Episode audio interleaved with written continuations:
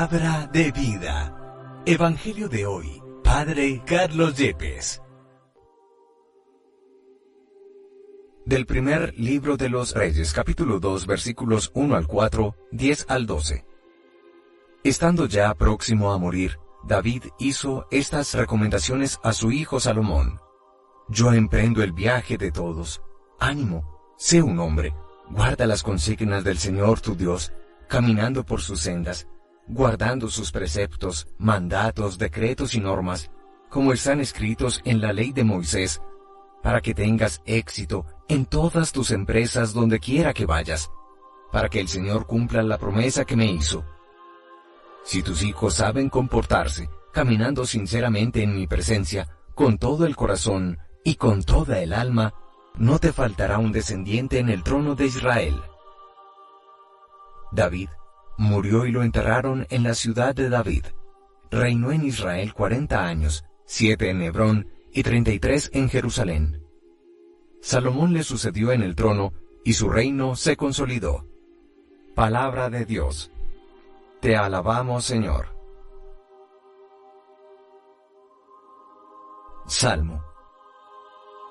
Tú eres Señor del universo Bendito eres Señor Dios de nuestro Padre Israel, por los siglos de los siglos. Tú eres Señor del universo. Tuyos son, Señor, la grandeza y el poder, la gloria, el esplendor, la majestad, porque tuyo es cuanto hay en cielo y tierra. Tú eres Señor del universo. Tú eres Rey y soberano de todo, de ti viene la riqueza y la gloria. Eres Señor del universo.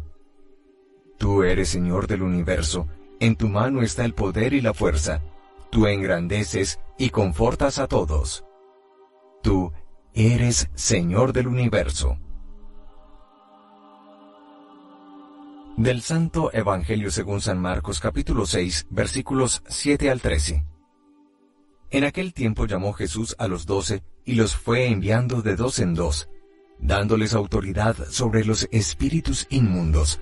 Les encargó que llevaran para el camino un bastón y nada más, pero ni pan, ni alforja, ni dinero suelto en la faja, que llevasen sandalias, pero no una túnica de repuesto. Y añadió, Quedaos en la casa donde entréis, hasta que os vayáis de aquel sitio. Y si un lugar no os recibe ni os escucha, al marcharos, sacudíos el polvo de los pies para probar su culpa. Ellos salieron a predicar la conversión, echaban muchos demonios, ungían con aceite a muchos enfermos y los curaban. Palabra del Señor. Gloria a ti, Señor Jesús. El primer libro de los reyes nos habla de las palabras que el rey David justo antes de morir dirige a su hijo Salomón. En una expresión que nos pone a todos a pensar, David habla de su propia muerte en estos términos. Emprendo el viaje, emprendo el camino de todos. Así describe el rey David su propia muerte y en el fondo nos muestra que la vida es un caminar, la vida es un viaje y la muerte es el final del mismo y el tránsito hacia una vida más alta, hacia una vida más profunda, hacia una vida que si bien nos es desconocida, solo por la fe podemos vislumbrar, avisorar, atisbar. Pero en un segundo momento da una norma de vida a manera de herencia espiritual a su hijo Salomón, que le sucederá como rey le invita al coraje y le dice, Hijo Salomón, ten valor y sé hombre. Y da una máxima que tiene vigencia para todos los tiempos y todos los siglos. Dirá en efecto David a su hijo Salomón, para que tenga éxito en todos los proyectos y empresas de su vida, le dará esta máxima bíblica, guarda los mandatos caminos, preceptos e instrucciones que Dios te ha dado. David entendió perfectamente que la obediencia a Dios, En el cumplimiento de sus leyes hay una profunda sabiduría que nos garantiza la bendición de Dios para nuestra vida y para todos nuestros proyectos, sin que ello implique estar exentos de cruz y de dificultades. Al final de la primera lectura se nos habla cómo David se durmió con sus padres hablando de su muerte, reinó por cuarenta años, siete en Hebrón y treinta y tres en Jerusalén, y Salomón su hijo se se sentó en el trono de David su padre y constituyó un reino sólido. Pero Dios sigue llamando ya no solamente a David o a Salomón, sino a hombres de a pie, como lo hizo Jesús con el grupo de los doce pescadores. Y ese llamado lo hace de manera especial. Los va enviando de dos en dos no solamente porque el testimonio de dos varones se le da credibilidad, fiabilidad, verosimilitud según la ley mosaica, sino porque la misión, cuando estamos solos, a veces resulta tan pesada que nos podemos desanimar. Esto lo vemos claramente en la misión de un hombre y una mujer, cuando forman matrimonio, crean familia, esa tarea y esa misión tan alta de formar vida conyugal y vida familiar necesita del proyecto de dos personas, un hombre y una mujer, para sacar adelante la crianza adecuada de sus hijos, sacar adelante su familia. Pero en un segundo momento nos dice que Jesús a sus discípulos les da autoridad sobre todo espíritu maligno, no vamos indefensos en el mundo.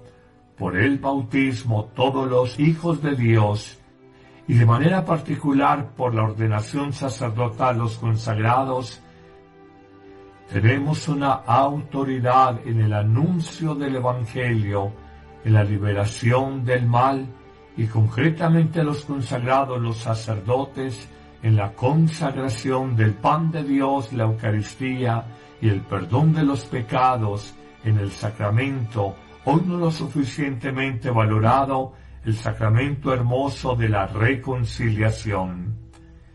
Pero avanzamos en esta reflexión y Jesús invita a que sus discípulos no coloquen su confianza en las cosas materiales y exteriores y que por el contrario vayan ligeros de equipaje, que para el camino no lleven sino un bastón y nada más, un poco de pan, pero no alforja ni dinero suelto en el bolsillo, que lleven solo sandalias para una túnica de repuesto. Jesús entiende que la fuerza de la evangelización no está en el dinero, en las cosas materiales, sino en hombres y mujeres que llenos de fuego, del fuego del Espíritu Santo, son capaces de anunciar la vida nueva de la que ellos los discípulos son testigos y que les ha sido dada en la persona divina de Jesús. Advertiré en un cuarto momento Jesús que en algunos lugares serán aceptados y en otros rechazados. Donde los acepten, los discípulos deben quedarse en aquellas casas, donde los rechacen, deben de sacudirse en el polvo de los pies y con eso dar testimonio de que las perlas no se les dan a los cerdos y que hay corazones endurecidos, superficiales, mundanos, que aunque vean milagros todos los días en los evangelizadores, no creerán. Al final concluye Jesús con las instrucciones a los enviados a anunciar el reino, diciéndoles, liberen del mal, expulsen demonios, unjan con aceite a los enfermos para que sean curados y prediquen con autoridad. Hoy en el siglo XXI, tú y yo somos esos discípulos para que en primer lugar en la familia, en segundo lugar en el trabajo entre los amigos, sin falsos respetos humanos, hablemos de la vida nueva que Jesús nos ha dado y podamos iluminar, llenar de verdad y de sentido la vida de tantos seres queridos, conocidos y amigos que en el mundo buscan respuestas en la vida sibarita, en la comida abundante, en las riquezas que parecieran que fueran el Evangelio de los hombres del mundo, y al final sentimos que nada de esto es capaz de llenar el corazón humano. Somos enviados de Dios, somos elegidos por Él. Estás cumpliendo tu misión hoy con los tuyos, con los más cercanos. Reflexiona. Que el buen Dios te bendiga en abundancia en este día, en el nombre del Padre, y del Hijo, y del Espíritu Santo. Amén.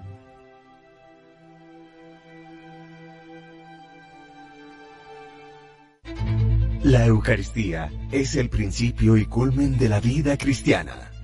La Eucaristía es la oración más alta a Dios, la acción de gracias más sublime. El sacrificio pascual de Cristo que se ofrece por nosotros ante el Padre y se dona en el pan de vida que comemos. No hay verdadero y profundo encuentro con Cristo, sino en la Eucaristía de cada día. Vívela diariamente en tu parroquia. Y si no puedes asistir, celébrala con nosotros en YouTube y Facebook Live con el Padre Carlos Yepes y el equipo de sacerdotes que apoyan a Amén Comunicaciones. Te esperamos todos los martes, jueves, viernes y domingo. La Iglesia hace la Eucaristía y la Eucaristía hace a la Iglesia.